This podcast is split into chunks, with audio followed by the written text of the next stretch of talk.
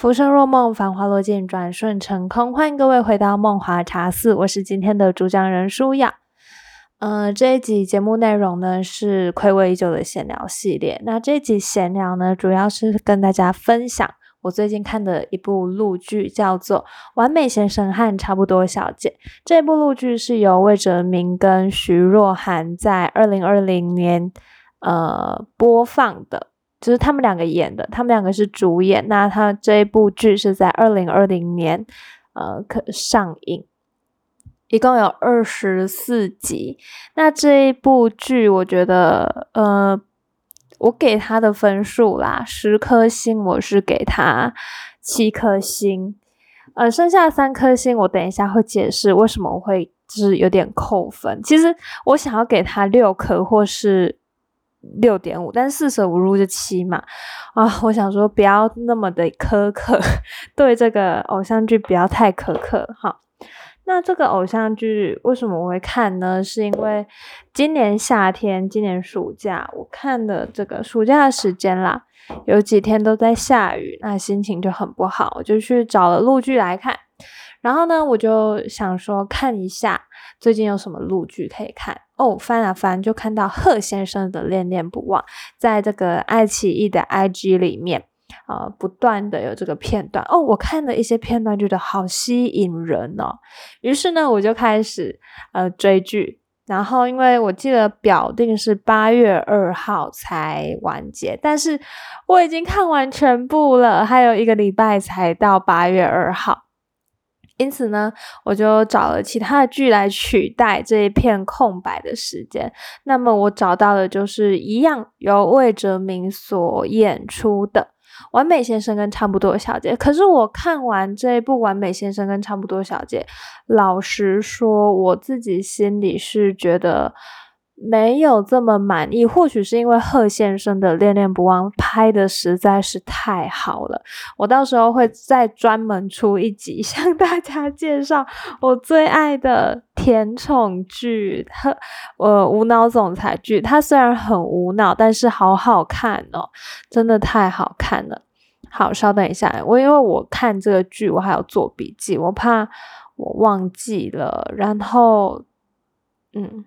好，首先这完美先生跟差不多小姐，先跟大家讲一下有谁演的。呃，主演就刚刚那两位嘛，魏哲鸣跟徐若涵。其实魏哲鸣他演技真的还不错，我我看完以后就觉得，哦，不会让人感到很不很青涩、很不成熟这样子。啊，我我以后会向大家介绍一部剧，叫《下一站是幸福》，那里面有很多很可怕的演技哈。呃，宋茜，我觉得她可以再加强一下。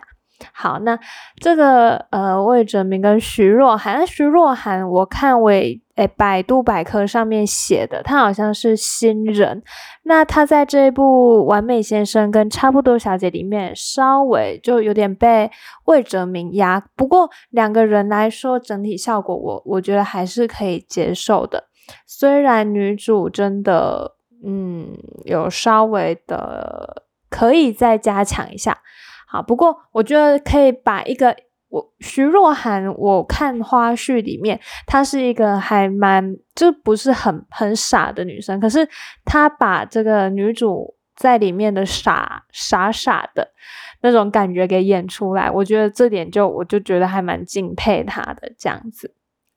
好，那这个完美先生的与差不多小姐，其实是在讲一个很完美的男生，然后呢，他遇到了一个凡事什么都差不多的女生的一个爱情故事。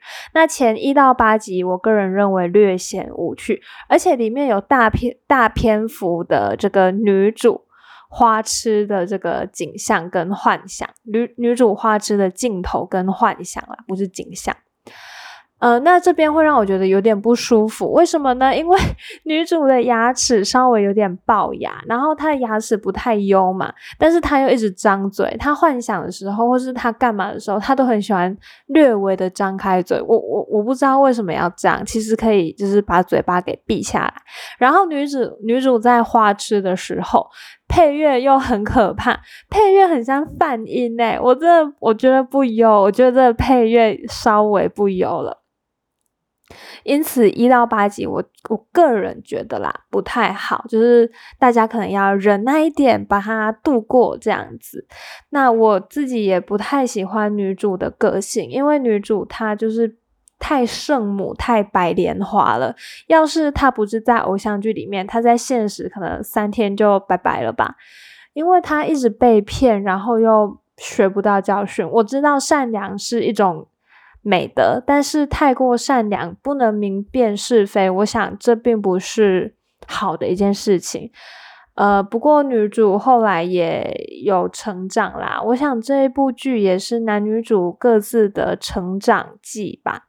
男主一直都很完美，但是他欠缺了人情味。那这个人情味呢，就是由女主补足给他，这样他们两个才能互相契合，呃，互相去互补。他们的个性是互补的。那里面啊有很多金句，我特别特别推荐的是这个贺思年男主角魏哲明扮演的一个角色，完美先生，他叫魏贺思年。那这个贺思年的爷爷啊，都很常会讲金句。那如果大家对这个京剧有一些兴趣的话，可以特别注意爷爷讲的话，因为他讲的话，我觉得还蛮有道理，也蛮中肯的，呃，也蛮值得令人深思的。好，那这是一到八集的部分。那第九集呀，就是女诶男主开始会在乎女主了，因为男女主在第九集的时候迎来差不多第九集啊，迎来小冲突。呃，然后女主就离家出走。女主离家出走以后，男主就会开始想说：“哎，以前的生活充满了女主，那为什么现在没有了？”这样子，哎，我好像忘记跟大家我讲为什么他们会同居哈。啊，不好意思，不好意思。其实这这一部偶像剧是以这个契约婚姻为开始，因为某一些原因，所以男主角跟女主角契约。契约婚姻就是他们其实是先婚后爱类型的，那他们两个就结婚，而且这个男主角他在里面扮演的是一个数学统计学的教授这样子，呃，那女主是一个大四的毕业生，那阴错阳差，他们两个就有了一些交集啦。嗯，不要讲太多，因为大家还是得自己去看。好好，然后第九集以后啊，男主就发现哦，原来自己是在乎女主的。接下来第十三集，情敌出现了，呃，那个情敌是男主角的朋友，是一个律师这样子。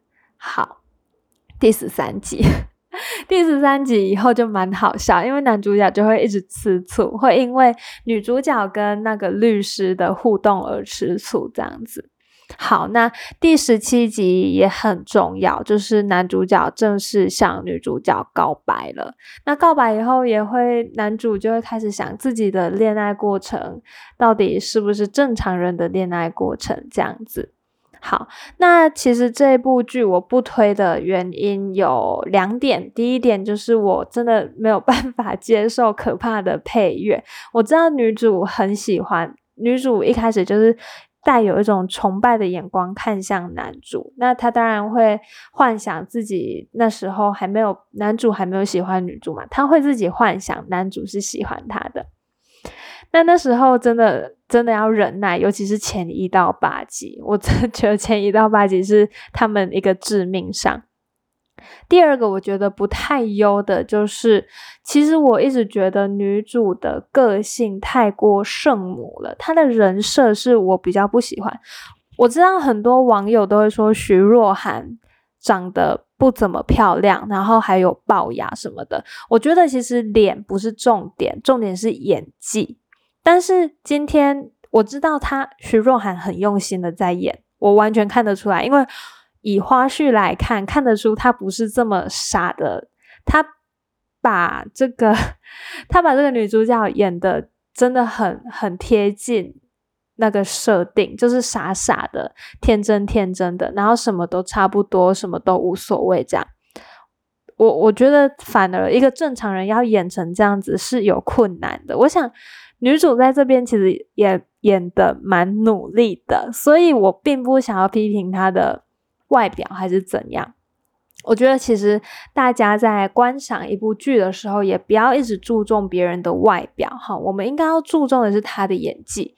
那我知道他应该是因为他是新人吧，可能也会紧张，呃，那某一些地方会不太 OK，但是相信他会越来越好的。那我们也不要去关注他的牙齿，但是他嘴巴真的可以闭起来啦，我觉得。其实我觉得她是一个算漂亮的女生啦，只是可能不是大众一开始就可以接受的脸蛋这样子，但是看久了真的还蛮漂亮的啊。好，那男主演技就是无可厚非，就是优秀，我给他八颗星的演技分数诶，男主了。好，那这部剧就是。两点不推的部分啦，因为女主的人设实在是太白莲花。我觉得人可以善良，可是不能善良到变成一种愚昧、一种无知。女主让我觉得她已经有点无知跟愚昧了，就是会让我觉得好像在看笑话一样。嗯，这边我是觉得不太舒服。那我推荐的地方其实有两点啊，也是有两点。第一点就是可以透过这一部剧了解到，用完美的眼光去看待不完美的人，因为每个人在这世界上不一定都能像贺思年男主角一样那么的完美嘛。哎，对，应该叫贺思年。哎。这张思年，对不起，张思年是张思年。每个人在世界上不一定都能像张思年一样的完美，就是像男主角一样的完美。但是我们要如何，呃，让自己的眼睛看到对方的完美呢？我们不要一直聚焦在对方的不完美嘛，就像我们也不要一直聚焦在女主角的龅牙一样。我们反而要去在乎他优秀的地方。好，我觉得这是这部剧教会我的事情。第二个就是，呃，我觉得可以推荐的，就是它其实还算题材算不错，就是契约婚姻、先婚后爱这样子。那张老师就是男主角，在里面也有很多动作跟反应都还蛮可爱的。就是一个大直男、老古板，然后追求女主的一个部分，然后还有谈恋爱，我觉得这两点就是值得推荐的地方。第二点就是男主还蛮有魅力的吧，男主的人设就是傻傻的啊，很单纯，他就是学术优秀，那生活不优秀，在感情上面也不优秀，这样子。当然啦，没有人是一个完美的人。张思年再怎么完美，他在爱情的嗯爱情这个部分还是一样是不太完美的嘛。真的，真的，我们真的要学会从从自己完美的眼光来看对方的不完美。那看着对方的不完美，我们也要找出对方完美的地方嘛。因为人无全人嘛，我们不能要求每个人都很完美、很完美，这是不可能的。但我们也不能什么都差不多、差不多一样啦。我们要取得一个平衡点，尤其在两两个人相处的时候。两个人相处的模式也是，的确啦。张思年就是很适合这个云舒，就是女主角云舒也很适合张思年。那也祝福各位听众能够找到你的 Mr. Right 或是 Mrs. Right。好，那今天呢，就是向大家推荐这一部《完美先生与差不多小姐》。不过，我觉得更值得期待的是。啊，我接下来要向大家推荐的贺先生的《恋恋不忘》。那我还有一集会做《下一站是幸福》，还有以家人之名，因为这都是我看过的录剧，我也觉得非常的好看，值得推荐给大家。好的，以上就是今天录制的内容，非常感谢收听到最后的每位听众，我们下集再见。